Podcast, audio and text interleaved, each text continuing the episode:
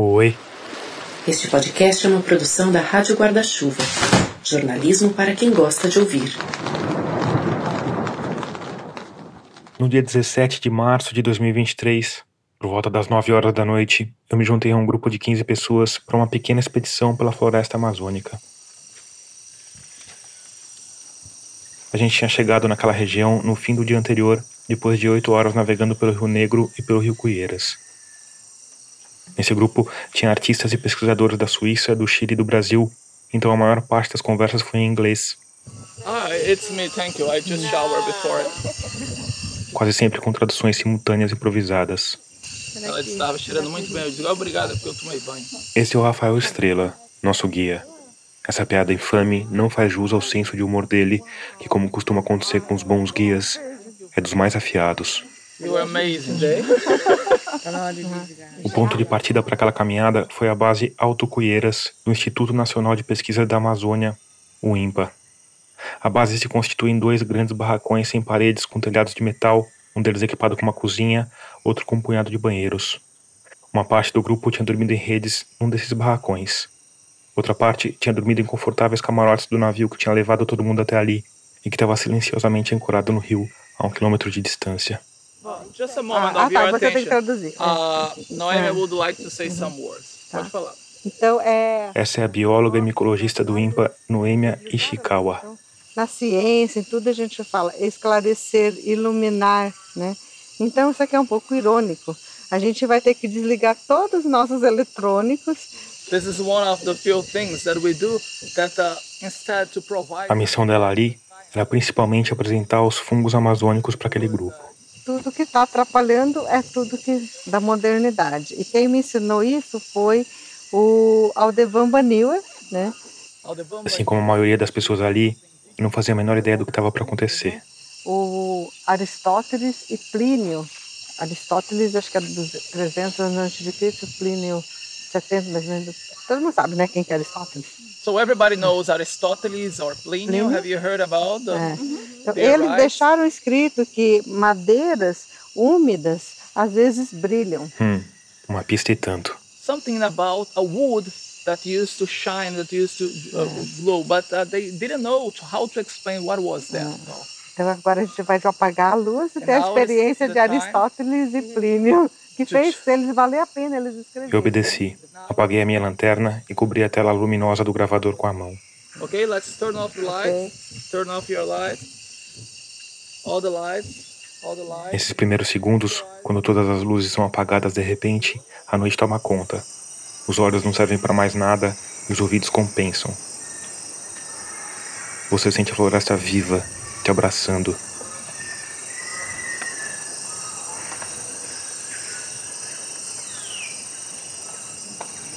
Mas em pouco tempo, o seu cérebro entende o que está acontecendo e compensa a falta de luz. Você começa a ver a silhueta das árvores em contraste com o céu. Mas nesse caso, a gente viu algo a mais. Algo completamente fantástico. Wood?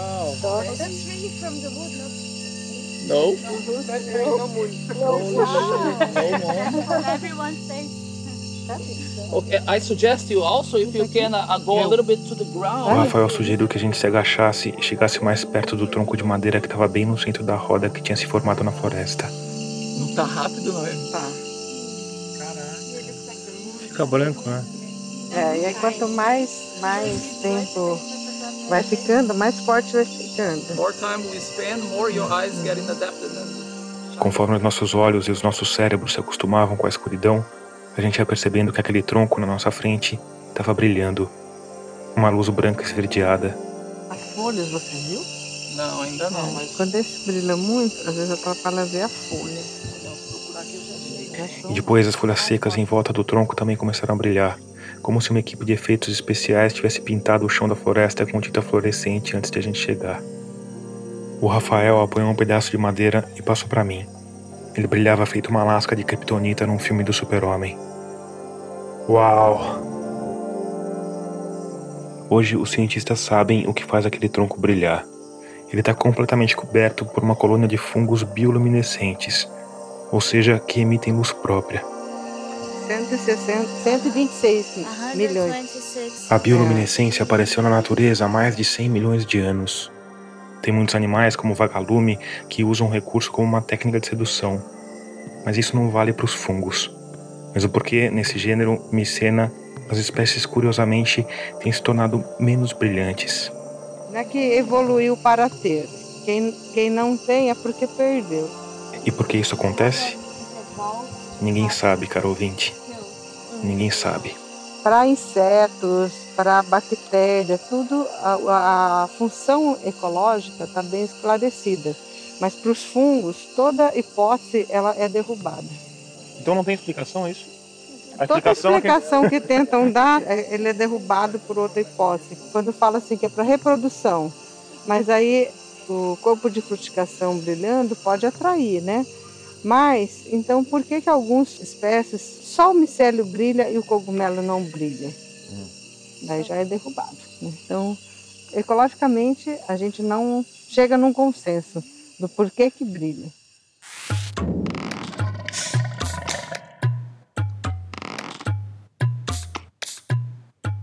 Eu sou Tomás Chiaverini e o episódio 89 de Escafandro já começou.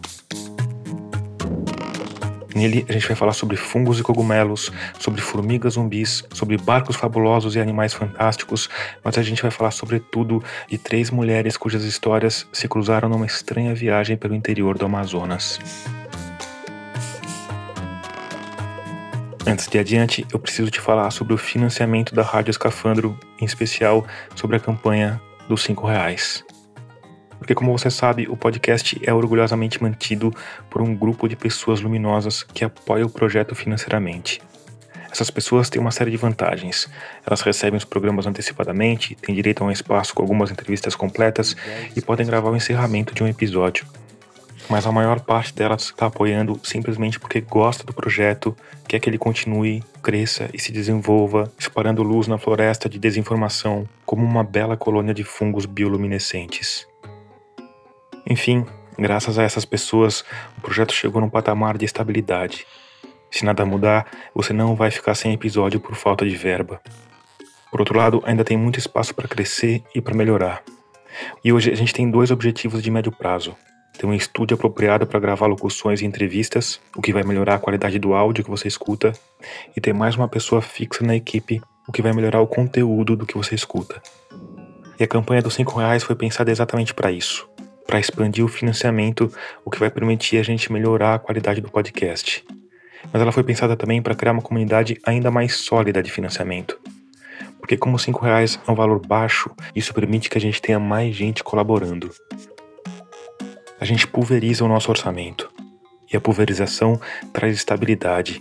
Se um ouvinte, dez ouvintes ou cem ouvintes pararem de contribuir, isso vai afetar pouco essa grande comunidade de escafandristas humanos luminosos que sustentam essa estranha empreitada que é a Rádio Escafandro. Enfim, se você gosta do projeto, se cinco reais não forem pesar aí no seu bolso, vem se juntar à nossa campanha de financiamento coletivo. O caminho para isso é rápido, fácil e seguro. É só ir lá no site catarse.me barra escafandro e escolher o valor com o qual você quer ou pode contribuir. Se você quiser apoiar por outro caminho ou ficou com alguma dúvida, não tem problema. É só ir no nosso site radioescafandro.com, clicar na aba Apoie, que tem tudo explicadinho.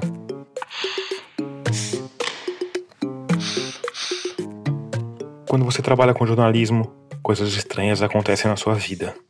No dia 1 de março, por exemplo, eu recebi uma mensagem da Lilian Freige. A Lilian se apresentou mais ou menos assim. Meu nome é Lilian Freige, sou curadora produtora cultural e sou fundadora do programa Lab Verde, que é uma plataforma de arte e ecologia na Amazônia. Depois falou que estava organizando essa viagem de alguns dias pelo Rio Negro, que a ideia era falar sobre fungos de uma maneira transdisciplinar que para isso ela tinha reunido um grupo de pesquisadores e artistas, que ela era ouvinte da Rádio Escafandro e que, enfim, queria saber se eu tinha interesse em acompanhar a viagem e transformar a experiência num episódio. Era uma proposta totalmente aberta. Eu poderia acompanhar tudo e teria total liberdade editorial para fazer o que eu quisesse, tendo a gentileza, claro, de citar o Lab Verde, que organizou o projeto, e o governo da Suíça, que patrocinou a aventura. E assim, no dia 14 de março, às 11h30 da manhã, gravadores apostos, devidamente protegido por repelente, filtro solar e roupas de secagem rápida, eu desembarquei na cidade de Manaus. Almocei com uma pesquisadora especialista em captura de carbono para falar sobre pautas futuras, fiz check-in no hotel, tirei as coisas da mala, tomei um banho rápido e às sete da noite estava no elegante salão do restaurante Caxiri, olhando o imponente teatro do Amazonas do outro lado dos janelões, cercado pela nata da intelectualidade manauara, provando uma sequência mirabolante de pratos transbordantes de formigas comestíveis, cogumelos e yanomami e frutas que gritavam: Eu sou da floresta, eu sou da floresta.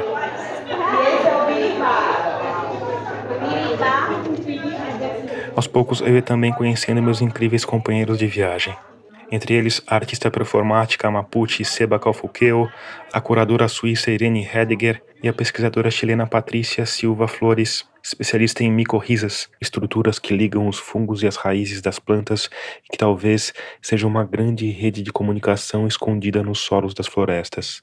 Foi com a Patrícia, aliás, que eu tive a primeira de várias conversas sobre a série The Last of Us. Foi já na manhã do segundo dia, no café da manhã do hotel. Eu perguntei da série, ela riu e falou que uma semana antes tinha negado uma entrevista sobre o assunto para um repórter folgado que ligou para ela no domingo de manhã para perguntar sobre a credibilidade científica da coisa toda. E eu juro que eu estava pronto para deixar o assunto morrer. Mas aí alguém do lado perguntou do que a gente estava falando e eu aproveitei para ligar discretamente o gravador a tempo de registrar a Patrícia explicando que na série o aquecimento global fez com que um fungo chamado Cordyceps, que tem a habilidade maléfica de dominar a mente de insetos, passasse a infectar humanos, o que transforma esses humanos em zumbis e leva ao colapso da nossa civilização. And like the cordyceps go, like the mycelium go out and they bite you and cordyceps is in, yeah, and you have cordyceps now. Ela explicou que isso de fato acontece com alguns insetos. Mas que é uma relação muito específica e que dificilmente aconteceria também com humanos.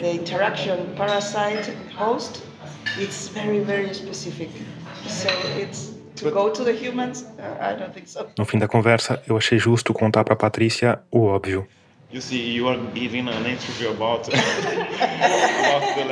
Era uma quarta de manhã, não um domingo de manhã, mas o fato é que ela tinha acabado de dar uma entrevista sobre The Last of Us para um repórter desconhecido folgado.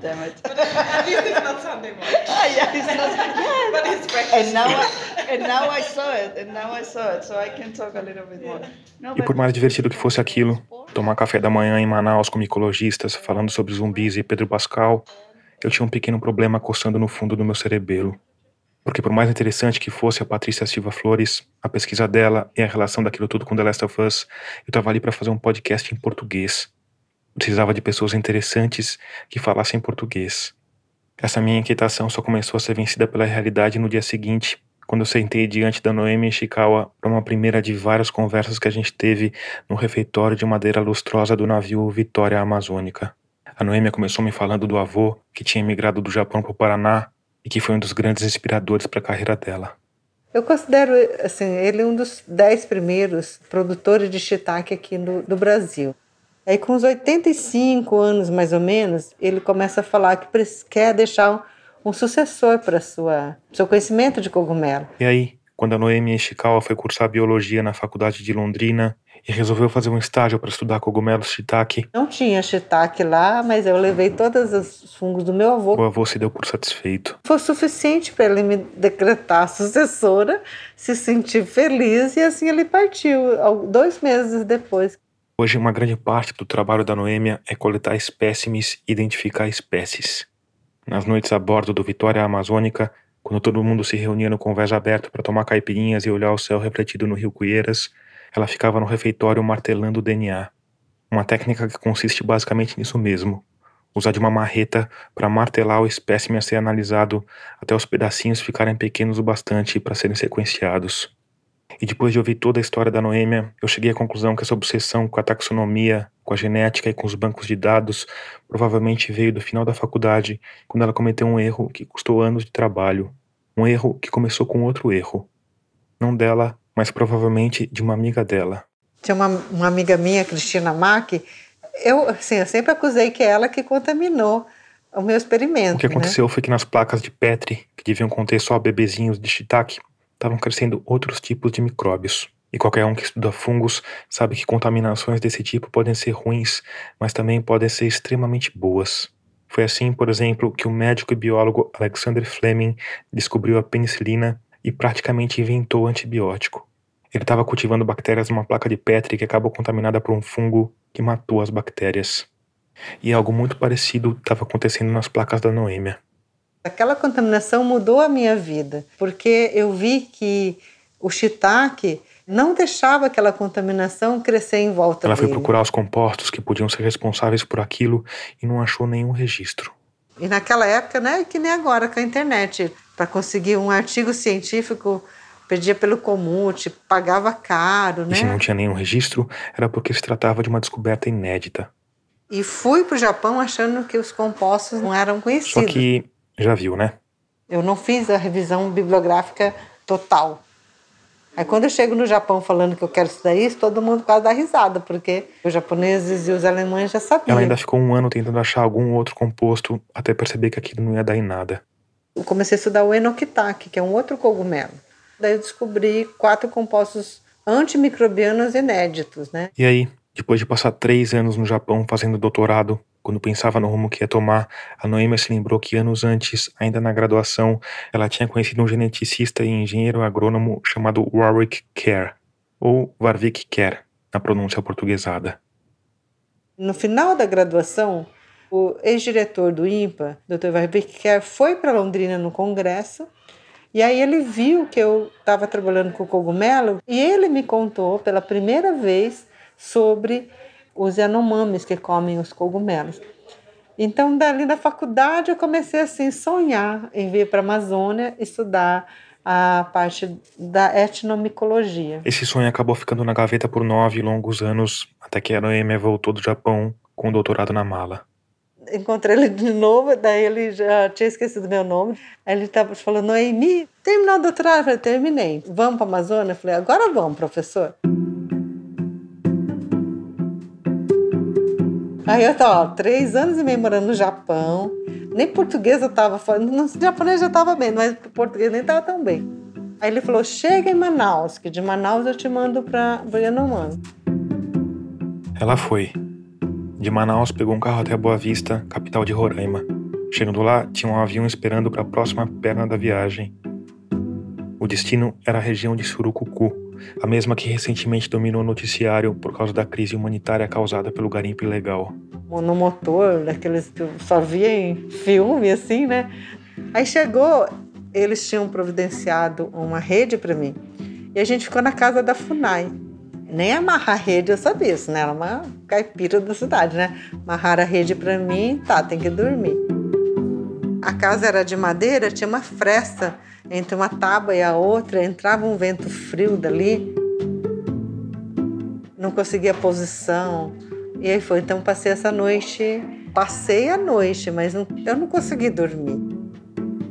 Daí no dia seguinte eu já não estava bem, estava sem apetite, estava meio perdida, digamos assim, né? Aí eu não tomei café da manhã direito.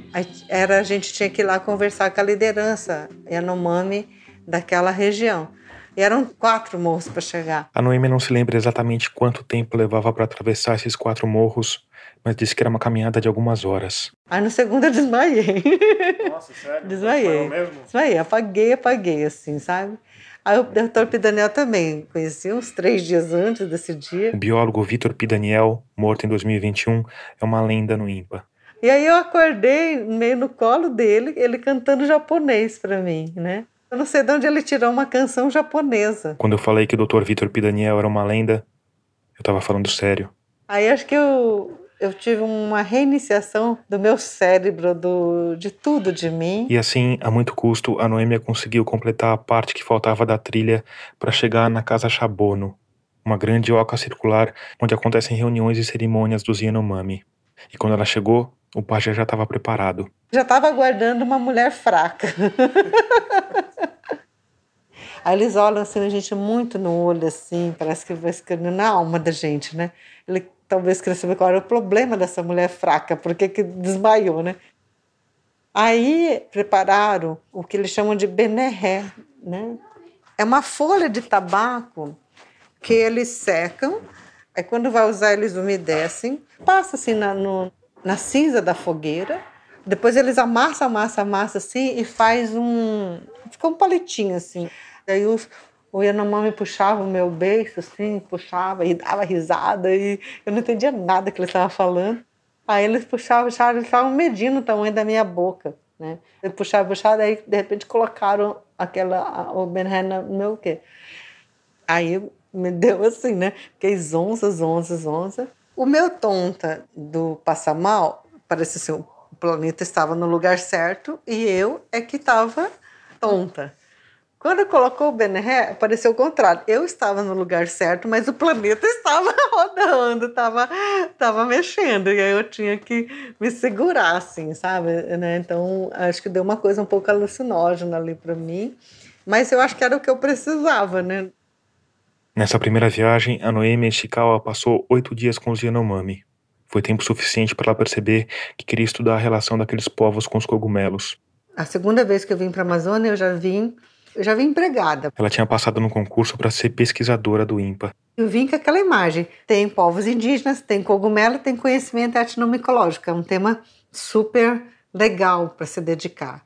Só que eu chego em 2004, quando eu começo a realmente querer trabalhar, eu vejo muita dificuldade entre conectar este assunto. Naquela época, as pessoas estavam mais interessadas em produzir shiitake e shimeji na Amazônia do que em conhecer os cogumelos que cresciam lá e que já serviam de alimento para os povos tradicionais.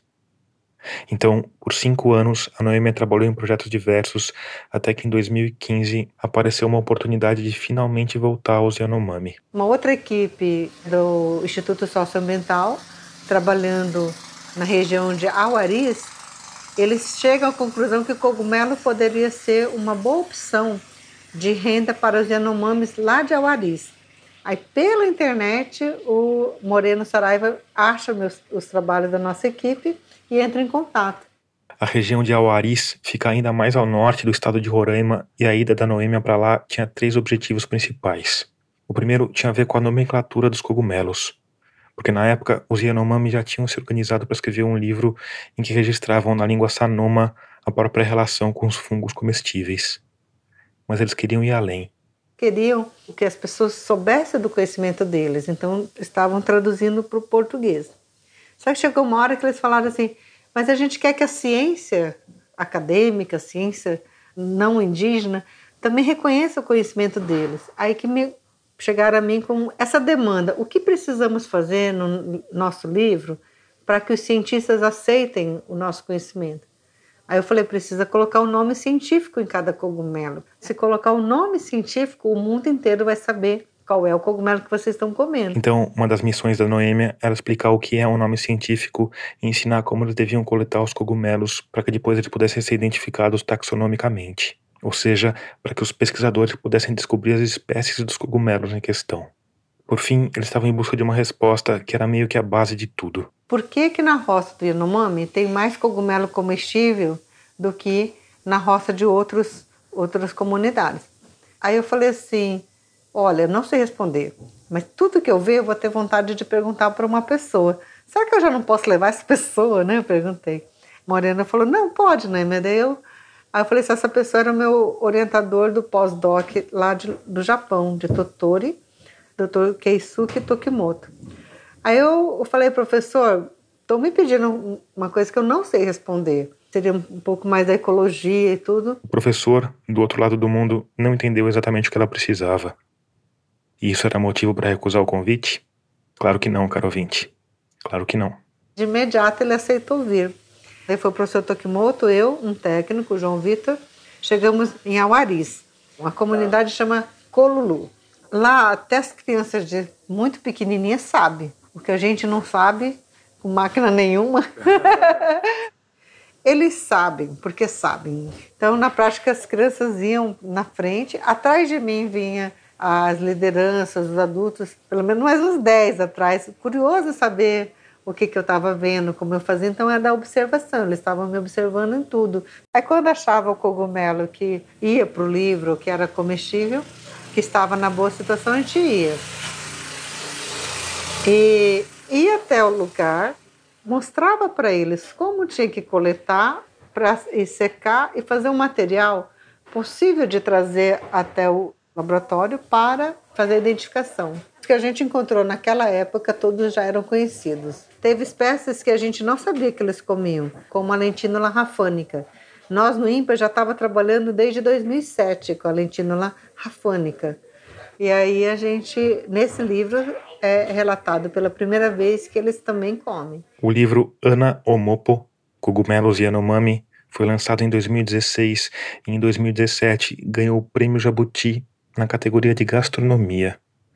E isso, aliado ao movimento de chefes de cozinha em busca de ingredientes tradicionais, ajudou os cogumelos Yanomami a se espalharem pelos mercados do país. O sabor do cogumelo deles é muito diferente do que a gente pode entregar, porque eles coletam e desidratam. Aí nessa desidratação, usam, eles falam muqueado, vão secar no sol ou no fogo, bem fraco. Fica um saborzinho de defumado. Defumado. Assim, né? Então, se me servir um cogumelo do Yanomami ou cultivado, mesmo sendo a mesma espécie, a gente sabe qual é dos Yanomamis. Hoje, se você quiser irritar a Noemi Ishikawa, é só dizer para ela que o cogumelo Yanomami custa muito caro.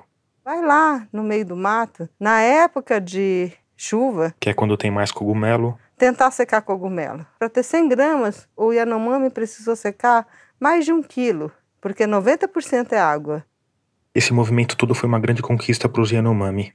No auge da produção, há quatro anos, eles tinham 400 pessoas trabalhando diretamente na coleta de cogumelos. Mas, como acontece com tantas conquistas dos povos amazônicos, essa vitória foi provisória. Tudo que vocês estão vendo na mídia, infelizmente, são nas regiões que estão os projetos que poderia estar desenvolvendo o cultivo. A Noêmia não sabe exatamente quantas pessoas continuam coletando cogumelos hoje, mas todos os projetos de escoamento estão suspensos e tudo que eles produzem está sendo usado para subsistência. Essa diminuição drástica da colheita tem impactado o crescimento dos cogumelos de uma forma curiosa. Chegou a mim a informação que os cogumelos estão diminuindo. Isso, ironicamente, ajudou na missão do professor Tokimoto, de responder por que no território Yanomami tem mais cogumelos do que no território de outros povos que não comem nem coletam fungos. Como eles andam com cogumelo comestível, eles dispersam o cogumelo comestível. Espalhando os esporos. Aí espalham os esporos. Agora, se durante quatro anos eles não estão muito ativos na roça, foram para o garimpo, estão doentes, consequentemente, eu entendo ter menos cogumelo comestível nas roças.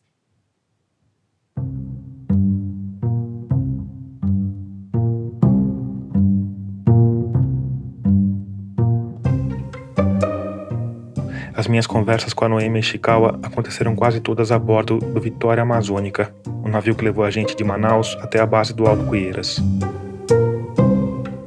É um barco confortável, com o interior decorado em madeira lustrosa e detalhes em latão que remetem mais a algum cassino flutuante do Mississippi do que aos recreios apinhados de rede que costumam cortar os rios amazônicos.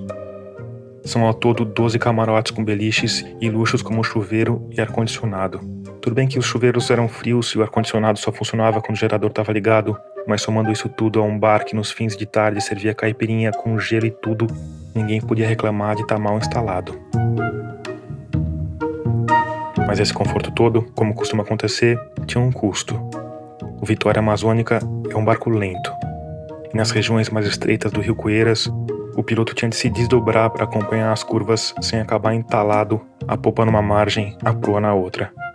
Ele tinha de ir tão devagar que numa tarde em que eu fui até a cabine de comando para conversar com o responsável pelo barco, nem dava para escutar o motor funcionando. Tem que ir super, super devagarzinho é isso. É, porque também tá curva, né? Esse clac-clac-clac que você escuta é o timão de madeira rodando para um lado, rodando para o outro. E ele passa aqui o ano inteiro ou tem época do ano que você não, não. consegue passar? Seca, esse aqui fica tudo terra aqui. Só o canalzinho fica raso, 80 centímetros, 40, dependendo do local. Aí passa lá, com rabeta perto, só? Isso, aí a gente vai, às vezes, lá perto daquela primeira comunidade, antes de eu parar para pegar eles, às vezes a gente chega até ali, baixa no Rio Seco. Aí a gente chega, fica antes daquela comunidade, dependendo da vazante. E aí para chegar lá na base do IMPA, só de carro? Só de carro, por aqui, pela... De rabeta? É, de rabeta, seca mesmo, nem vem de rabeta, né? Que ali é um altímetro, é isso? Esse desenho aí é do fundo para frente, é isso o que vai vir de profundidade? É. 22 pés, é 6, 7 metros, é isso? 6, 6 pontos algum. E qual que é a- o calado desse barco? Esse aqui é 70, é? 60. Isso é mais, é...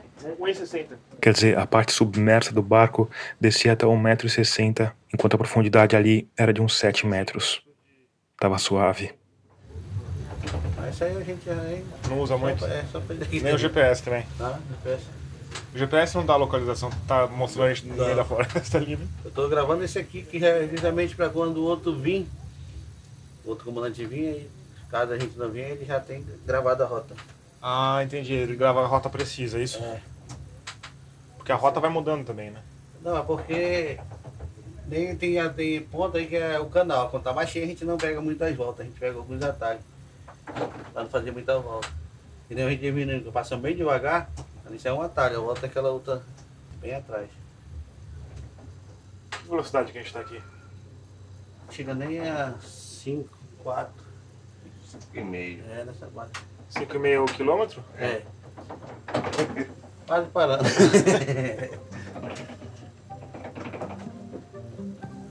E acontece de atolar às vezes? Não assim não, muito frequente não, que a gente sempre sabe o nível do rio até onde dá pra, pra ir. né? Deixa eles trabalharem em paz aí. Depois a gente conversa mais. Obrigado, gente. Tá no melhor lugar. Valeu pelas informações exclusivas.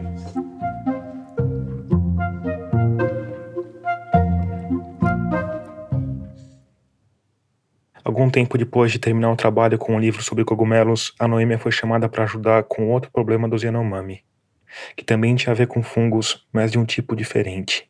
Elas faziam cestas lindíssimas, colocavam uma ornamentação com fio preto. Só que essa cestaria chegava no mercado em Manaus e as pessoas achavam que aquele fio preto era plástico. Primeiro, porque era um fio preto brilhante que realmente parecia um pouco plástico, mas que além disso simplesmente não se degradava. A própria Noêmia tinha cestas de 15 anos feitas com aquele material e também achava que eram fios de plástico. Na natureza não achava que tinha alguma coisa que continuasse firme, brilhando, preto. E o problema, claro, é que quem vai buscar artesanato Yanomami quer matéria-prima nativa, não algum pedaço de plástico reciclado. Isso estava prejudicando a venda dessas cestarias. Aí, uma mestranda do IMPA encontrou uma pista. Ela leu num livro que seria rizomorfo de fungo. Rizomorfo é uma parte de alguns fungos que parece uma raiz e que muitas vezes cresce no subsolo. Ela fez a conexão e trouxe a demanda, Noêmia. Isso aqui pode ser fungo. A gente precisa identificar. Você pode nos ajudar, né? Por sorte, nessa época, a equipe da Noêmia no IMPA tinha acabado de ganhar um reforço de peso. O biólogo Jadson Souza de Oliveira, especialista justamente em fungos que têm rizomorfos. Falei, Jadson, vem aqui que tem um negócio aqui que eu acho que é o serviço para você. O Jadson topou o desafio. Eles passaram algum tempo procurando aqueles estranhos fios pretos numa base do IMPA, até acharam alguns, mas não em quantidade suficiente para identificar do que se tratava. Ou seja, não ia ter jeito. Eles iam ter de ir até outra região em Yanomami, Maturacá, no extremo norte do Amazonas. Foi uma das maiores aventuras, assim, porque sai de Manaus, vai para São Gabriel da Cachoeira, de avião. Só tem dois voos por semana. De lá são 80 e, cerca de 80 quilômetros de estrada de terra. E só passa Toyota nesses lugares. A vida da gente fica na mão dos, do piloto, lá, o toyoteiro. Eu tenho umas fotos que eu mostro no, nas minhas apresentações. Eu sempre falo, isso aqui era quando estava tranquilo. Que quando eu achei que tinha risco de alguém se machucar grave ou perder a vida, eu não filmei para não ter que gravar uma tragédia, né? Então, assim, teve os momentos mais tensos que eu não gravei, só rezei. E a gente chegou. Chegou no começo da perna seguinte da viagem. Chega num rio, que eu não vou me lembrar o nome agora, depois vai para Cauaburi, o, o rio que sobe, chega lá em Maturacá. E aí são oito horas de barco? Me falaram quatro a seis horas. Mas teve alguma confusão lá e todas as pessoas e a bagagem de dois barcos teve que ir em um. Então ficou muito pesado. E com isso, A gente levou 10 horas para chegar lá. como você deve ter calculado aí, meu ouvinte matemática, boa parte dessa viagem foi feita à noite. Só com a luz da lua. uma paz assim, sei lá, parece que você estava dentro de um filme, né? Muito cansativo, muito lindo também ao mesmo tempo. Mas aí, uma vez na floresta, a coisa era fácil. Só ir pro meio do mato e achar o tal fungo de fio preto, certo? Não exatamente. Tem uma assembleia, tem toda uma discussão do que é o projeto, uma negociação toda feita ali. Foram três longos dias de negociação para que as lideranças autorizassem que aquele grupo de mulheres envolvido com a cestaria fosse para o mato com os pesquisadores do INPA. Não sabia se ia fazer a mala para ir para casa, se fazer o almoço, se o que, que ia acontecer. Teve uns momentos tensos lá. Aí, quando a autorização finalmente veio. Mais uma hora mais ou menos de, de voadeira, mais uma hora e meia mais ou menos a pé. Aí chegamos, né, Que bom que deu tudo certo, né? Eu olhei no meu olhar de cidade, né? Um mato, né? Não tinha nada, nenhuma cobertura. Eu falei, meu Deus, em que árvore que eu vou amarrar minha rede, né? Mas, nossa, numa velocidade e uma habilidade gigante. Eu acho que uma hora depois a gente tinha um acampamento feito lá e onde a gente amarrou as redes uma do lado do outro, tiveram cuidado de deixar a gente bem no meio. E lá a gente ficou, eu acho que uns três dias procurando. Achava o fio preto, mas não achava o cogumelo a parte reprodutiva dele no começo, que era onde a gente poderia ter pistas de do que que era a qual a espécie, né? Aí, depois de muita procura, o Jadson conseguiu achar um cogumelo nascendo do fio preto, que nesse caso parecia muito a cabeça de um fósforo queimado. Os cogumelos, como você provavelmente sabe, são as partes reprodutivas dos fungos. E se o tal fio preto tinha um cogumelo, ele era um fungo. Aí elas também entenderam o que tinha que procurar. Aí começou a achar mais, né? Vai puxando esses fios do chão, elas fazem um tipo um novelo, vai enrolando na mão e aí coloca no cesto, na cabeça que elas carregam assim. E quando você vai ver no final do dia, elas estão carregando 15, 20 quilos na cabeça, assim. Eles passaram 14 dias na mata, voltaram para o IMPA com um bom material para analisar e no fim descobriram não só que aquele fio preto era mesmo um fungo, como que se tratava de uma espécie nova. Então, normalmente a gente escreve artigo científico, que tudo, mas a gente preferiu colocar espécie nova dentro do livro. Um segundo livro que seria assinado por 31 pessoas, a maior parte delas mulheres Yanomami. E no final tá o nome científico com todas as regras da nomenclatura internacional para ser aceita como espécie nova e hoje já está aceita como espécie nova. No fim, o nome científico do fungo ficou sendo Marasmus Yanomami que é bem diferente do nome que os próprios Yanomami usam para se referir ao fungo. Para os Yanomami, o fio preto se chama Paraze. E aqui existe uma grande chance de eu estar pronunciando bem errado. De qualquer forma, esse nome tem um significado curioso e a equipe do IMPA demorou um tempo para descobrir qual era. A gente só tinha mais um ou dois dias lá e a gente queria muito terminar os assuntos da, do livro.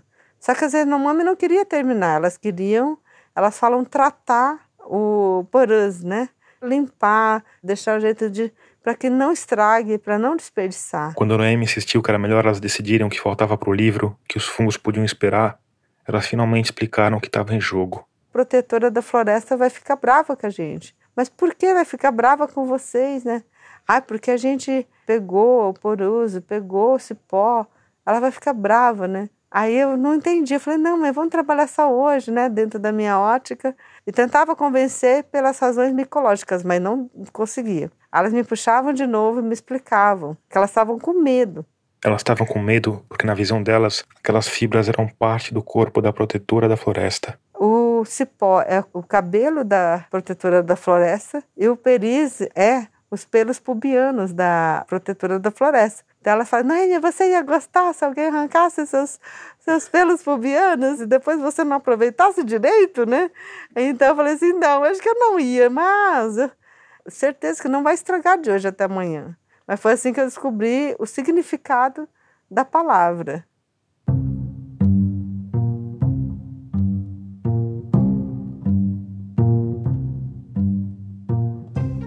Quarto dia de viagem, segundo na base do IMPA, em companhia da Noemi Ishikawa, do Rafael Estrela, de duas curadoras suíças e do Antônio, um guia local da etnia Baré, a gente partiu numa pequena e curiosa expedição em busca de uma formiga. O que poderia ser uma expedição bem rápida. já que formiga é o que não falta na Amazônia. Elas estão literalmente em todo canto e muitas são vorazes. Eu tive um encontro com um punhado delas na beira do rio e em questão de segundos meu pé se transformou num belo balão de carne rosada que foi lentamente desinflado com a ajuda de generosas camadas de pomada corticoide. Mas tudo bem, no fim, considerando que eu comi um punhado delas no jantar no primeiro dia em Manaus, a gente podia decretar um empate. O que não tem qualquer relevância para nossa pequena expedição. Porque a gente não estava em busca de uma formiga qualquer. A gente estava em busca de formigas zumbis. And house. House. Mas aí ele infecta a formiga. Me conta como é que acontece o processo do. Da contaminação? É. A formiga é contaminada por um esporo do, Que tá no ar. que tá no ar, no solo, essa parte também não está muito bem definida, é onde que ela se infecta. Se é comendo, se o esporo cai nela, daí cresce um pouquinho desse fungo nela, o suficiente para mudar o comportamento dela. Aí a- a- o fungo domina a formiga, em vez de ela ir para o ninho, ela sobe numa planta a certa altura, que a gente viu que tem a interferência da luz nessa altura que sobe, morde a, fo- a folha, ou o tronco, ou o galho, ou o espinho, e aí morre. Quanto mais fechada a mata, portanto, quanto menos luz, mais alta a formiga sobe antes de cometer esse estranho suicídio.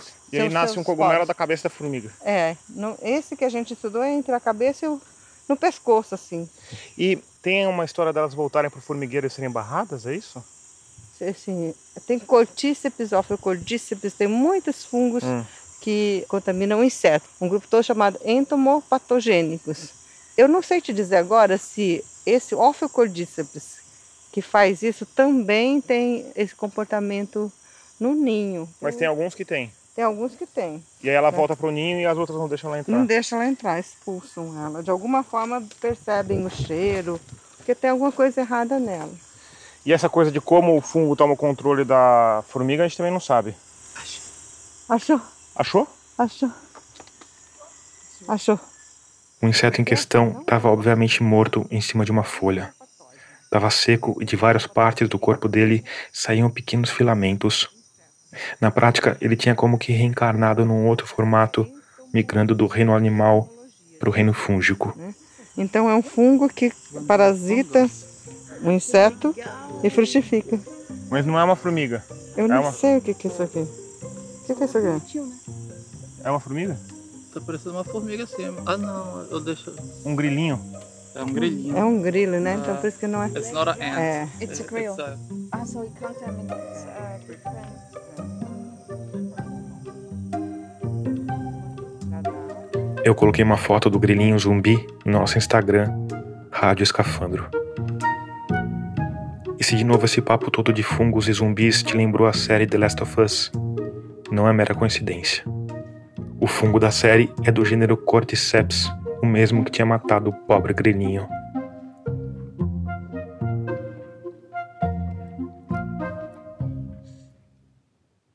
Os insetos zumbis que a gente coletou foram somados a uma grande coleção de fungos que aos poucos foi se espalhando sobre uma das mesas do refeitório do IMPA.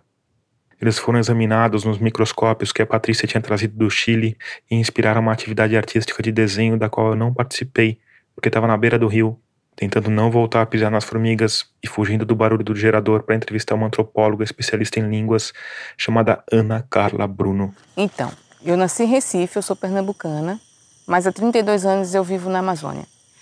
Minha primeira experiência com povos indígenas foi no Acre, eu tinha de 17 para 18 anos. Eu vim com uma professora chamada Adaí Palácio, que já se encantou, que já faleceu. Esse primeiro contato com o universo das línguas indígenas aconteceu quando a Ana Carla tinha acabado de entrar no curso de biblioteconomia na Universidade Federal de Pernambuco. Andando pelos corredores da universidade, eu vi uma sala que dava para ver assim pela fresta e pelo vidro, cocares, né, artefatos indígenas. E aí eu bati, entrei. O núcleo de pesquisas indígenas tinha 30 vagas para um ano de imersão no universo das línguas indígenas. E aí entraram 30 pessoas. Só que esse curso não era para os fracos. Eles estudavam, por exemplo, uma língua chamada gavião. É uma língua tonal. Dan, dan, dan, dan, dan. Português é uma língua acentual. Os nossos ouvidos não são acostumados para tom, tipo tailandês, né? Chinês. Chinês, né? E aí ela fez a gente transcrever esse material, era muito difícil. E aí foi desistindo um, desistindo dois. No final, a equipe que resistiu foi para o Acre. Foi assim que eu cheguei no Acre. Eu tinha 17, completei 18 anos no Depois Acre. desse primeiro ano? Depois desse primeiro ano. Isso foi em que ano? 90, 1990. 1990. É, E quantos que sobraram dos 30? três, Três. É. 10%. 10%. E aí, quem permaneceu, cada um foi para uma comunidade indígena que falava língua indígena diferente. Então eu fui sozinha, assim, daí foi com a gente até Rio Branco, mas os estudantes iam para as comunidades, iam sozinha, né? Experiência Uau, cada um com. Cada um para uma comunidade. para cada um para uma comunidade. Com um detalhe: as outras pessoas que tinham sobrevivido ao curso já tinham se formado na faculdade e estavam no mestrado. Enquanto a Ana Carla Bruno tinha acabado de começar a graduação, tinha descolado uma bolsa de iniciação científica e ainda era menor de idade. E mesmo assim, lá foi ela sozinha, em 1990. Subiu num aviãozinho em Rio Branco, voou até o município de Feijó, onde um casal da etnia Xananawa estava esperando por ela por uma viagem de uma hora de rabeta.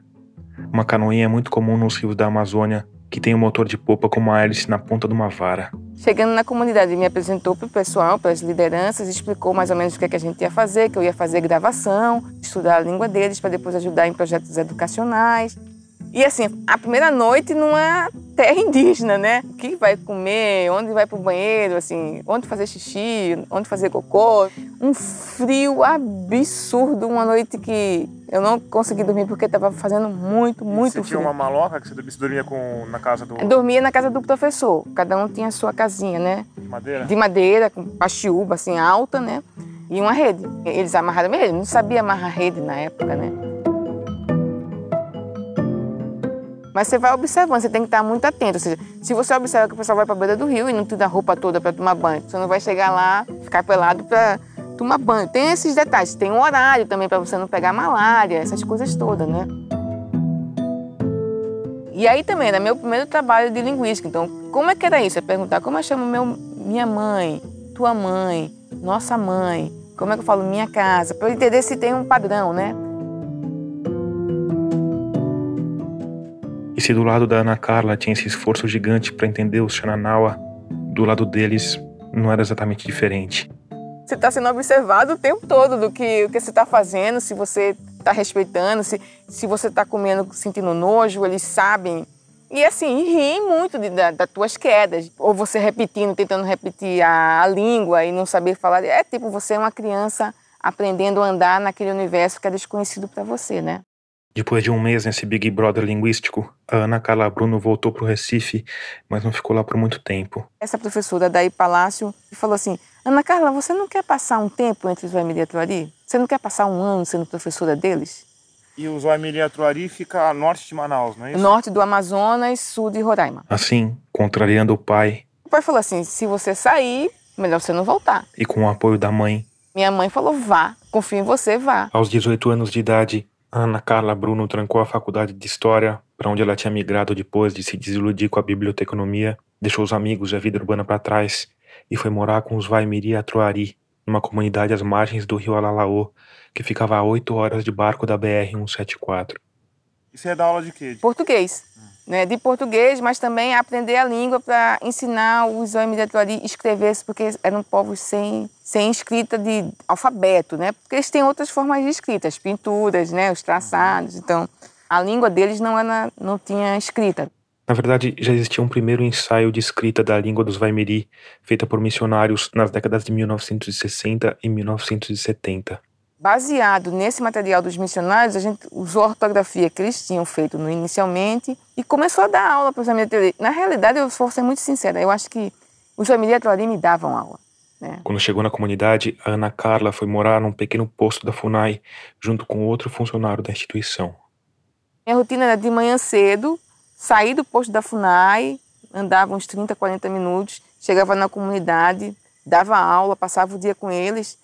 Aí, se eles me chamassem para ir para o roçado, se eles me chamassem para ir coletar frutas, se eles me chamassem para ir para a pescaria, eu nem voltava para o posto, eu ficava com eles o, tempo, o dia todinho na aldeia.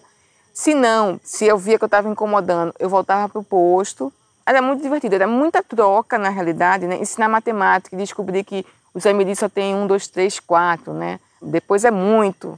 Tem vários povos que são assim. Vários. Um, dois, três, muitos. Muitos, é, vários, vários. É muito comum que na Amazônia ter essa forma de quantificar, né? Que é uma forma de se organizar também. Também, né? de como quantifica as coisas. É muito, é pouco, é um, são dois, são três, né?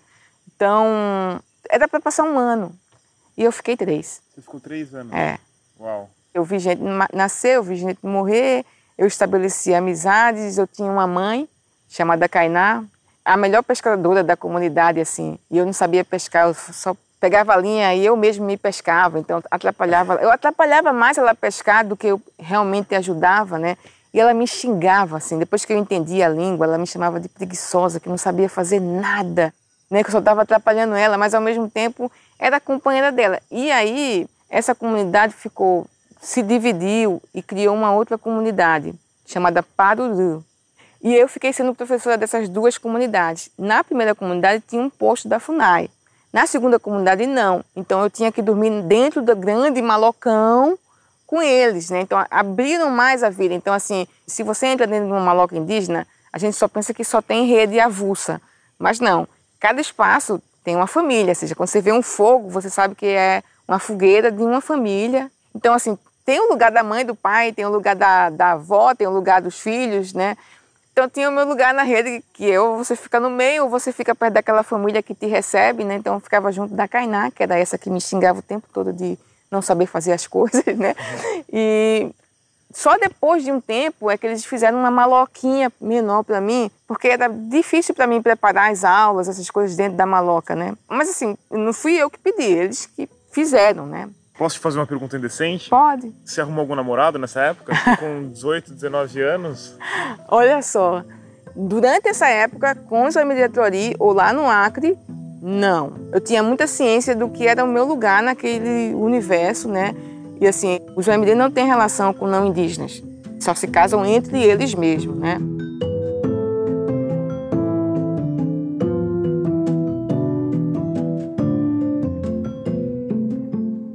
E aí, depois de três anos. Eu voltei para o Recife porque minha mãe disse que se eu não voltasse, ela ia me buscar lá no mato para eu terminar meu curso de história. A Ana Carla obedeceu. Terminou o curso, depois ganhou uma bolsa de pesquisa para estudar línguas caribe no Museu Gueldi, em Belém, o que abriu as portas da carreira acadêmica, uma carreira que ela iria seguir, mas pelo menos no começo, sem muita convicção. O que eu queria fazer era voltar para os Emiratori e viver com eles. Era isso que eu queria fazer. Eu acho curioso isso que você me fala é, de voltar a viver com eles e ao mesmo tempo essa informação que você me dá de que eles não se relacionam com pessoas que não sejam Aimiris. Como é que seria ser sua vida se você tivesse feito esse caminho, sabe? Eu ia ser a professora deles e a, como eles me chamavam, minha Macubá, minha irmã mais velha. Mas talvez fosse um pouco solitário para você, não? Porque você ia estar, tá, ser sempre uma estrangeira ali no meio, né? É. É. Claro que eu me entendia como uma estrangeira, mas eles não me faziam sentir como estrangeira. Hum. Né? Obviamente que eu nunca ia ter um casamento entre os Eminetari, né? Mas naquele momento a experiência foi tão marcante que, assim... Era menos importante. Era menos importante pensar se um dia eu ia me relacionar com alguém. Não, a vivência era... Foi mais difícil voltar para o Recife, voltar a ter convivência com meus amigos, voltar a frequentar festa, voltar... Era estranho? Era muito estranho, muito estranho, vou te confessar. E familiares que diziam assim, você voltou estranha demais, né? O que você acha que você estranhava mais do que as pessoas estranhavam em você? Ai, eu não tenho ideia, sabe? Você olhava para aquelas atividades que aquelas pessoas estavam fazendo e achava aquilo despropositado? Você, você estranhava aquele jeito que as pessoas estavam vivendo, sabe? Porque talvez venha daí, não? Sim, e talvez do não do não respeito à questão indígena, de não saber que assim tem povos na floresta que estão levando vidas fascinantes e por que, que eles são tão discriminados? Por que, que eles são tão estigmatizados? Essas pessoas não se importarem com essa questão, é isso? Sim, isso me incomodava muito. Que é uma questão tão cara para você. Sim, muito. Não tão... Muito. Não, não tá nem aí. De, de achar que índio é preguiçoso, que índio é ladrão, que índio não tem língua, é língua mesmo que eles falam? Tudo bem, eu entendo que na, nas nossas escolas não ensinam isso, né?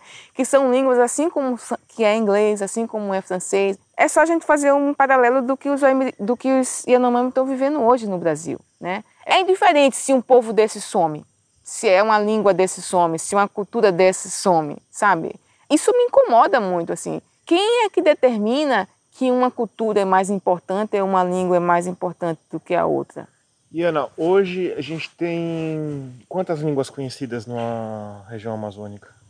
Olha, no Brasil a gente tem de 160 a 180 línguas indígenas ainda sendo falada hoje. Que a gente conhece. Que a gente conhece, que tem algumas têm pesquisa. Tem línguas que já morreram antes de a gente conhecer. Sim, muitas línguas desapareceram sem a gente nem ter ideia de como é que era o som naquela língua, de como funcionava a língua.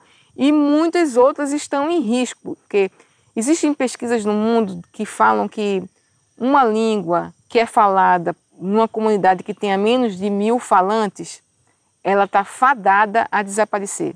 Fadada. E se a gente pensar a condição do Brasil, que a maioria das línguas são faladas por menos de mil pessoas nas comunidades. A maioria. A maioria. Existem línguas e comunidades que só tem um falante. Ou seja, aquele falante só deve sonhar na língua dele, mas ele não tem ninguém para falar com ele naquela língua.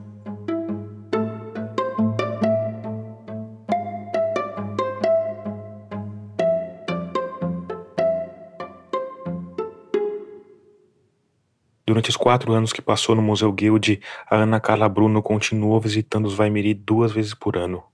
Numa dessas visitas, conheceu o homem que seria o pai das duas filhas dela. Um indígena Baniwa chamado Aldevan. O Aldevan Baniwa era agente de saúde da FUNAI.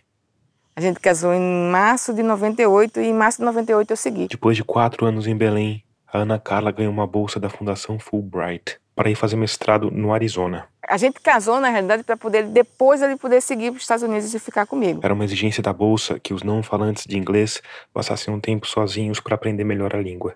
Então, o Aldevan só chegou aos Estados Unidos um ano depois. Sem saber falar nada, nada, nada de inglês. E no começo o Aldevan sentia muita falta do peixe, de pescar, né? Mas acredite, depois o inglês dele ficou melhor do que o meu e o Aldevan transitava nos Estados Unidos assim fez muitas relações lá também, né? E aí a gente descobriu um rio que tinha truta e o Aldevan pescava truta. Pescava com aquela linha assim, ó. É. Aquela linha aqui voadora assim, que é super bonita. E lá ele aprendeu a dirigir, lá ele aprendeu a andar de bicicleta, lá. E lá tivemos duas filhas. Então suas duas filhas são americanas? São, tem dupla nacionalidade. Americanas e brasileiras? Sim. E indígenas? Sim. Elas moram onde hoje? Elas estão comigo aqui em Manaus. Né? Que idade elas têm? Tem uma de 21 e outra de 20. A Ana Carla Bruno fez mestrado e doutorado em antropologia linguística na Universidade do Arizona e, quando voltou ao Brasil, prestou concurso para o INPA na mesma leva de uma bióloga que também tinha acabado de voltar do exterior, mas do Japão, não dos Estados Unidos. E aí eu passo no concurso, que é o mesmo concurso que a Noêmia fez. Nessa época, a Noêmia Ishikawa ainda estava tentando achar o rumo que a levaria aos Yanomami. E enquanto não achava, a Naima vai trabalhar com os ticuna, que queria entender mais sobre produção de óleo de andiroba. Aí é que ela veio se dar conta o quanto era difícil fazer material didático na língua ticuna. O maior problema para se escrever línguas indígenas tem a ver com os sinais diacríticos, que são sinais que mudam a característica de uma letra. Os acentos e o C cedilha são sinais diacríticos usados em português, mas em algumas línguas indígenas a variação é bem maior o MD tem um, o I sendo cortado no meio, porque não é I, não é U, é U. Tucano tem o U que é cortado e tem o trema, dois pontinhos em cima e também tem um tio em cima desse. Existiam várias formas de se lidar com isso. Existiam teclados próprios ou programas específicos para linguística, por exemplo. O problema é que eles eram raros e a interação com outros softwares era complicada. Materiais enviados para gráficas ou editoras, por exemplo, acabavam totalmente desconfigurados num pesadelo ortográfico. Desde essa época, de 2008, quando a gente começou o projeto, que ela me falou: não é possível, Ana. Se eu consigo escrever em japonês, né? Eu sempre dizia para ela: Ana, quantos falantes tem japonês? Que prestígio tem a língua japonesa, né? E ela não se convencia, ela falou, não pode ser só isso. Eu falei, é, tem uma questão política. A Ana Carla e a Noêmia passaram anos tentando resolver essa questão. Elas se reuniram com empresas de tecnologia, se reuniram até com o povo do MIT, o insensado Instituto de Tecnologia de Massachusetts. Os indígenas do Brasil têm sons que não, nos teclados tradicionais não tem como representar graficamente. Vocês poderiam elaborar um programa onde no celular, no computador. Aí os engenheiros do MIT falaram assim, olha, sim é possível, mas assim é complicado porque assim a gente sentia uma certa, eles não tinham noção muito do que a gente queria, né? Se a gente estava sendo muito assim, como é que é? Assim, a gente vai criar um programa para uma língua que só tem 10 falantes? A gente vai criar um programa para uma língua que só tem cinco falantes ou dois falantes, né? Aí passou. Mas a Noêmia continuou falando com um, falando com outro, até que finalmente ela chegou no tipo de pessoa que entendia realmente o que é necessário num teclado de celular moderno. Um adolescente. Samuel Benzecri, que tinha conhecido a Noêmia porque era um nerd aficionado por fungos. E ele tinha um outro amigo que também gostava, gosta de línguas e fala várias línguas também, que é o Juliano, mais novo do que ele, um ano. Juliano Portela. E ele falou: Olha, Juliana, não sou bom em programação, você pode me ajudar com isso? Aí, duas semanas depois, a Ana Carla e a Noêmia estavam em São Gabriel da Cachoeira numa reunião para outro projeto. A Noêmia recebe uma mensagem de WhatsApp com o Samuel escrevendo já, falou: Noêmia, conseguimos, conseguimos fazer um teclado, que era o teclado para tucano. Eu e a Noemi, a gente olhava uma para outra e dizia assim, como assim? A gente se reuniu com o MIT, um garoto de 17 anos, conseguiu fazer uma programação com os símbolos que a gente sempre teve dificuldade, né? A gente não acreditava. Aí a gente voltou de São Gabriel e a Noemi, peraí, peraí, vamos fazer uma reunião. Um menino, Samuel e Juliano, realmente, menino, os dois meninos, falando assim, olha assim, vocês podem baixar no celular de vocês, vejam aqui, esses símbolos que vocês precisam, a solução era bem simples, na verdade. Um teclado que qualquer um pode baixar, só que tem dezenas de símbolos e letras a mais.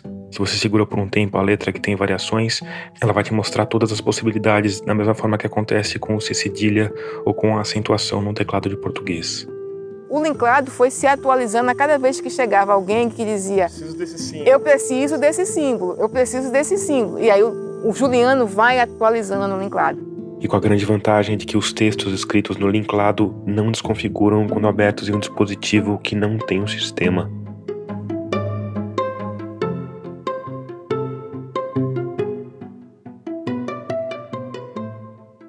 O linklado é o resultado mais famoso da cooperação entre a Noêmia e a Ana Carla, mas a amizade delas rendeu mais frutos do que isso. Um desses frutos foi resultado de um encontro no sítio do Aldevan Baniwa, na época já ex-marido da Ana Carla e que a muito custo convenceu a Noemi a sair para uma caminhada noturna em companhia do professor japonês Takehide Ikeda. Tenho bastante medo de onça, sabe? Mas o Adevan me incentivou e a gente foi ver os fungos bioluminescentes no mato. A Noemi já tinha visto coisas parecidas no laboratório. Mas laboratório é laboratório, mata é mata, né? Falei, meu Deus, eu via, tocava, pegava e não acreditava. E o Ikeda falou: Isso não pode ficar só entre a gente, Noêmia. A gente tem que fazer alguma coisa. Ele falava em japonês: o mundo tem que saber que isso existe. E todo mundo concordou com ele. E algum tempo depois, eles publicaram um livro infantil, Brilhos na Floresta, que contava sobre essa noite e que foi escrito em três línguas: em engatu, português e japonês. O livro foi ilustrado pela artista manauara Adna Abreu.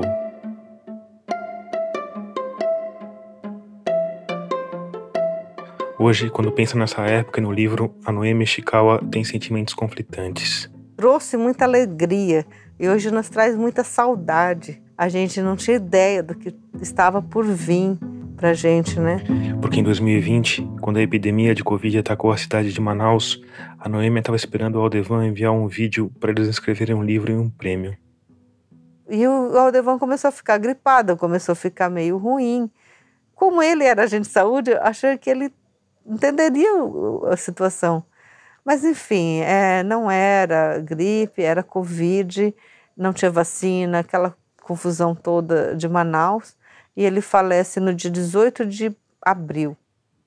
Hoje, o livro sobrevive como uma homenagem ao Aldevan Baniwa, assim como aquele tronco perto da base do IMPA que está lá brilhando discretamente há mais de 15 anos.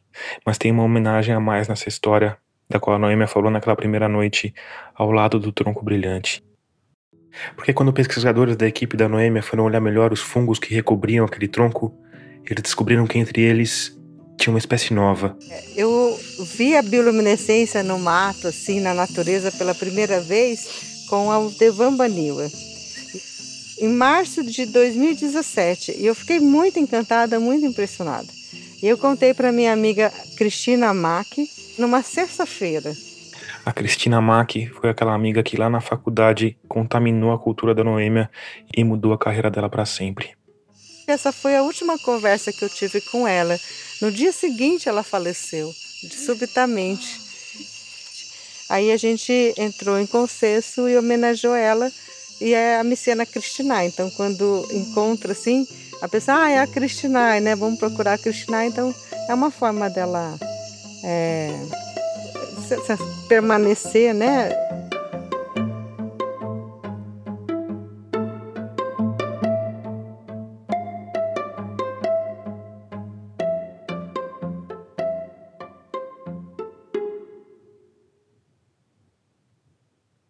Eu passei ao todo sete dias no Amazonas acompanhando essa viagem que recebeu o nome pomposo de Residência Fungicosmology Cosmologia Fúngica. E aí as pessoas não pagam nem recebem, elas vêm aqui. As pessoas não pagam, não recebem, ah. só que elas têm que doar o seu tempo para a viagem e doar o seu tempo para fazer essas pesquisas colaborativas que transcendem viagens, porque a gente tem vários encontros online. Eu conversei sobre o projeto com a Lilian Freide, fundadora do Lab Verde e uma das curadoras do Fungi Cosmology. Vão fazer essas três viagens. Essa da Amazônia foi a primeira, depois tem uma para a Patagônia chilena e outra para os Alpes suíços. O que, que, você espera que surja desse encontro? O que, que você Cara, acha? boa pergunta, do, né? De, do que você está vendo, assim, que a gente está bem no meio do processo ainda. Cara, eu estou muito mais interessada no processo, na troca, do que necessariamente criar um conteúdo mesmo, um produto cultural, um produto científico a partir dessa história.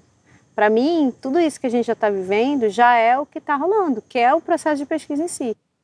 A viagem ia continuar por mais alguns dias, mas como eu tenho um podcast para produzir, acabei voltando antes. Fui devidamente colocado numa voadeira que em quatro horas me levou da base do IMPA até um porto em Manaus, onde um carro me apanhou e me cuspiu na boca do check-in doméstico. E no começo dessa viagem de volta, eu estava ainda um pouco insatisfeito, porque eu tinha escutado várias histórias incríveis, em especial a história da Ana e da Noêmia. Mas eram histórias de pessoas estrangeiras àquele lugar, aquele território. Mas aí, por sorte, ainda na voadeira, e apesar da gritaria do motor de popa de 150 kp, eu consegui escutar boa parte de uma conversa que se desenrolava do meu lado. Na verdade, foi mais um monólogo, um grande desabafo de uma cozinheira chamada Renata Peixe Boi. Sou Renata Peixe Boi, mulher indígena do povo Mura. Por motivos de motor de 150 HPs, essa minha conversa com a Renata foi gravada dias depois, à distância, quando eu já estava em São Paulo e ela já estava na casa dela, num bairro chamado Parque das Tribos, em Manaus. Parque das Tribos é uma comunidade, uma ocupação que surgiu em 2014. São cerca de 850 famílias de mais de 30 etnias. São falados atualmente 12 línguas, né? Língua portuguesa, mais 11 línguas indígenas. A Renata se mudou para o Parque das Tribos há pouco tempo, depois de um processo de aproximação do bairro que começou em 2021, quando a pandemia chegou ao auge e Manaus literalmente sufocava sem oxigênio, e as pessoas se trancaram em casa com medo, e as feiras livres pararam de acontecer, e o povo que vivia de vender comida nas ruas começou a passar fome. Então a gente se organizou no coletivo e passou aí semanalmente buscar a produção dos agricultores no campo, trazer para a cidade e comercializar. Depois, com o apoio de uma organização chamada Gastromotiva, eles começaram a cozinhar esses alimentos e a distribuir no bairro. E antes disso, você já trabalhava com comida? Eu já trabalhava com comida. Eu era cozinheira, trabalhava em feiras. Mano, eu sou uma figura assim, que faz um milhão de coisas, então é muito complicado explicar. Mas sempre ligado com comida e com sempre. movimento social. Isso. E também. E feminismo, e gaysismo, e toda essa coisa que o povo aí odeia. Isso, exato. A Renata me contou que chegou uma hora que não fazia mais sentido trabalhar no Parque das Tribos, mas morar num bairro elegante de Manaus. Eu morava numa casa que era do, na novela do Manuel Carlos, sabe? Assim, de fundo para uma área verde, passava macacos, sabe? Enfim, era um paraíso. Então, ela tomou a decisão radical de se mudar para essa comunidade. E viver aqui exigiu todo um novo aprendizado, né? De viver, por exemplo, com a energia irregular, né? E ter que mexer nos fios do poste, por exemplo, para poder ligar uma lâmpada, uma geladeira, e a falta de ruas, né? É, de saneamento básico. No momento que eu bati o olho na Renata Peixe Boi, naquele primeiro jantar em Manaus, que aliás ela ajudou a preparar, eu não tive dúvida de que estava diante de uma mulher indígena. Ela tem cabelos pretos lisos, pele morena, usa colares e brincos de sementes, usa vestidos coloridos com estampas amazônicas e, se nada disso for suficiente, tem o nome do próprio povo tatuado em letras garrafais no braço: Mura. A Renata Peixe-Boi faz questão de se colocar como uma mulher indígena, mas essa é uma postura recente, bem recente. Eu cresci em uma casa onde meus pais são funcionários públicos. Quando a Renata nasceu, os pais dela trabalhavam como funcionários públicos e levavam uma vida de classe média. Os dois tinham origens indígenas, mas ninguém falava no assunto. O pai porque tinha perdido a mãe ainda pequeno e tinha sido adotado junto com os irmãos. A mãe porque tinha um pai português. Meus pais, nenhum dos dois se identificavam como indígena, mas a minha mãe, ela sempre deixou como uma fresta aberta assim para que eu pudesse pensar sobre esse sobre esse lugar, porque ela sempre se remeteu à mãe dela, minha avó, como vinda dessa origem indígena. Porém, como o pai dela era português, essa lente do patriarcado sobre a nossa identidade e a questão né, do próprio embranquecimento da sociedade fez com que nunca olhássemos para esse lugar da minha avó com mais apropriação, sabe? Mas aí, durante a pandemia, enquanto se aproximava dos indígenas do Parque das Tribos, enquanto era cobrada pelas companheiras de movimento para se colocar mais como mulher indígena, a Renata começou a ter longas conversas com a mãe. E juntas, elas foram puxando o fio de uma história que conta muito sobre como esse território amazônico foi ocupado nos últimos séculos. A minha mãe nasce em 1950 na beira do rio Altais, o próprio nascimento dela já é uma história curiosa, que na época ela nasceu dentro da bolsa. Então a tia que era parteira, né, olhou e falou: "Nossa, que isso? É um bicho, né? Isso é um bicho e joga no rio". Aí a outra tia que falou: "Não, não joga no rio, não é bicho não, ela tá aí dentro". Aí abre, abre a bolsa. Aí abriram a bolsa e a minha mãe nasceu, né? Essa menina que nasceu na beira do rio com duas parteiras tinha um pai português mas ela nunca recebeu o nome desse pai. No entanto, ela é criada na casa do meu avô. E o meu avô depois se casa com outra mulher e tem outros filhos. Então a minha avó ficou morando na mesma casa. Então eu sempre ficava assim tentando entender que diacho de relação é essa, como que a minha avó foi parar ali no meio, né, e ficou lá estacionada. A Renata escutava duas histórias que supostamente explicavam por que a mãe dela não tinha o sobrenome do avô dela. A primeira é que a avó supostamente teria sido casada com outro homem com quem nunca tinha chegado a viver. Segundo a história, minha avó já era, já tinha sido casada, então ela não poderia casar de novo naquela época, né? E aí eu, mãe, mas como que a vovó foi casada com outro cara? Quantos anos ela tinha quando ela foi para Altazes? Eu falei, ah, tua, mãe, tua avó era nova, ela devia ter uns 16 anos. Altazes era o município do avô da Renata. Falei, tá, então ela tinha uns 16 anos. E quantos anos ela tinha, então, quando ela foi casada com esse cara? Se foi antes dela ir para Altazes? Falei, ah, ela devia ter uns 12 anos.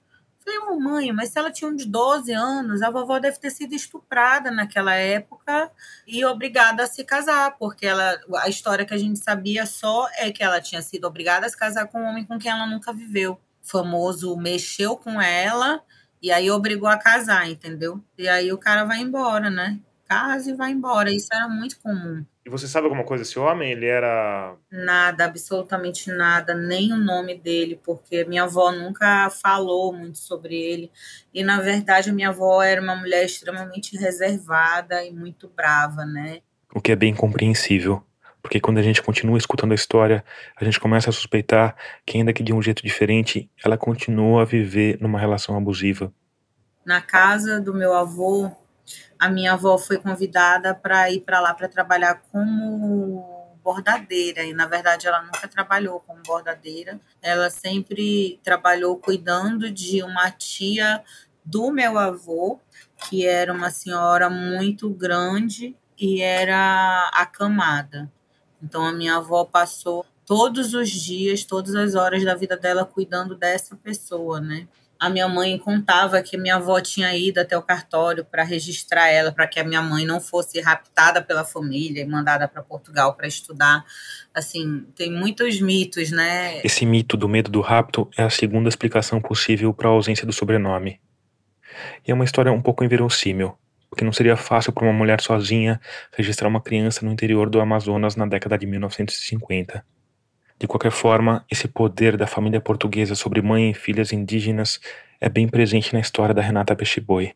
A partir do momento que começa essa articulação, né, para já ir pensando com quem ela deveria se casar, ela decide que ela quer vir para a cidade estudar, contrariando, né, também as, as, as senhoras mais velhas da família desse lado português.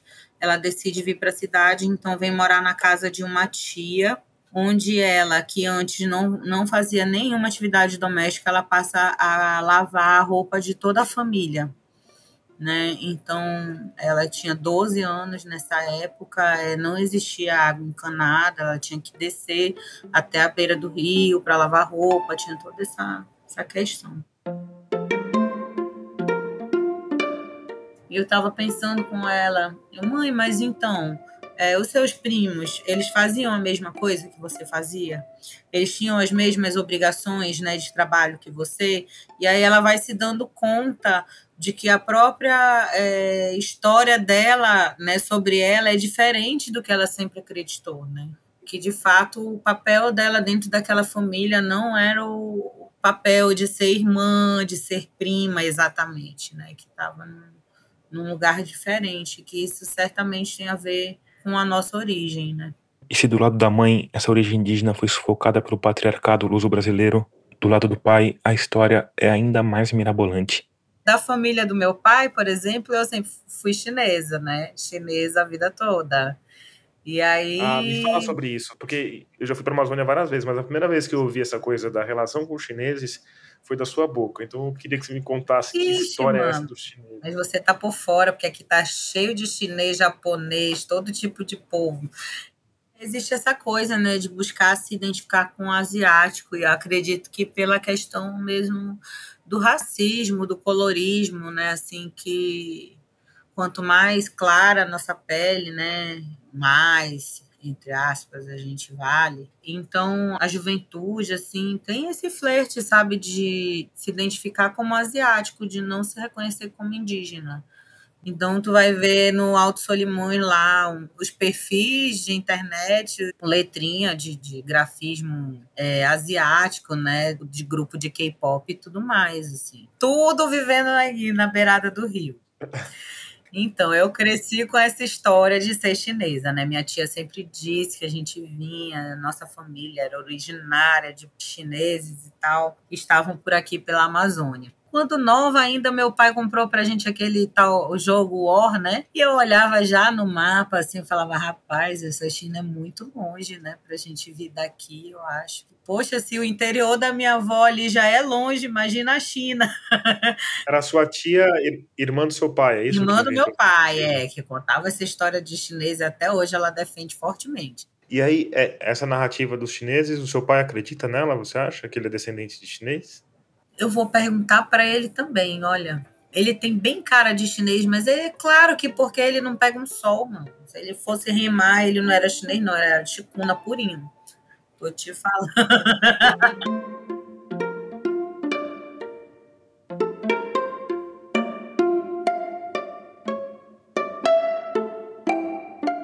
e mas ao mesmo tempo nesse tempo agora existe um, momento, um movimento de retomada identitária e de autoafirmação muito forte também acontecendo, né?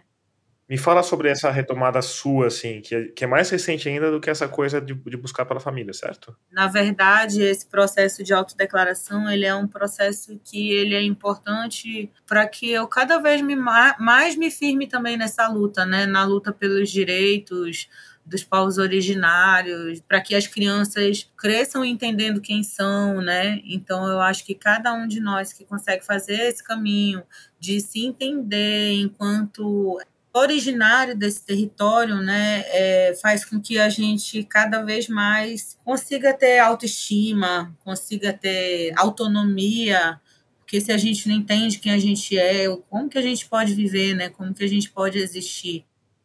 Essa lente que foi colocada é sobre o colonialismo, né, estabelecido como a referência de identidade nossa, como se a gente nunca tivesse vindo de dentro, do centro mesmo dessa terra, né? Pois é. Existe uma grande chance de você que está aí do outro lado dos fones viver numa cidade. E quando você pensa no centro do mundo, provavelmente você pensa numa cidade. Nova York, talvez. Mas mesmo numa perspectiva mais local, existe esse senso comum. O centro é na cidade. A periferia é fora da cidade mas para boa parte dos povos indígenas, o senso comum é o inverso. É ali, no meio da floresta, que está o centro do mundo. Então eu acho que agora é isso, é a gente voltar para o centro da Terra, voltar para o lugar de, de, de origem de onde a gente veio.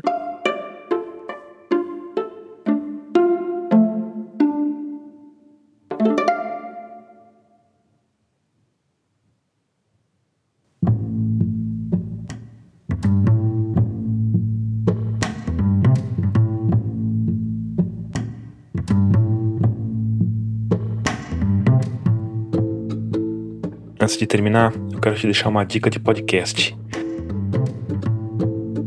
É que o Ciência Suja, nosso parceiro de rádio guarda-chuva, está com temporada nova.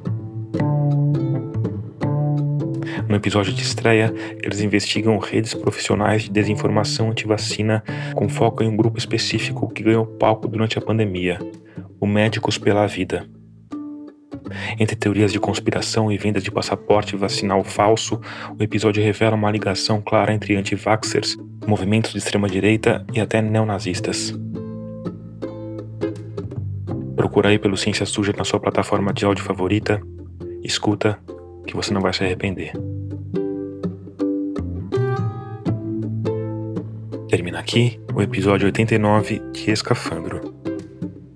Obrigado por escutar e até o próximo mergulho. Oi, eu sou a Marina Araújo, falo do Rio de Janeiro e sou, com muito orgulho, uma das apoiadoras da Rádio Escafandro. Você também pode apoiar, basta ir em catarse.me barra escafandro. Esse episódio teve apoio de produção do Matheus Marcolino. A mixagem de som é do João Vitor Coura. A trilha sonora tema é do Paulo Gama. O design das capas dos aplicativos e do site foi criado pela Cláudia Fornari. A direção, o roteiro e a edição são do Tomás Chiaverini. O Tomás Chiaverini viajou a convite do projeto Fungi Cosmology, que foi co-criado por Lab Verde, Cabe Patagônia, Artists in Labs Program, Food Culture Days e foi patrocinado por ProElvetica e Suicenex Brasil.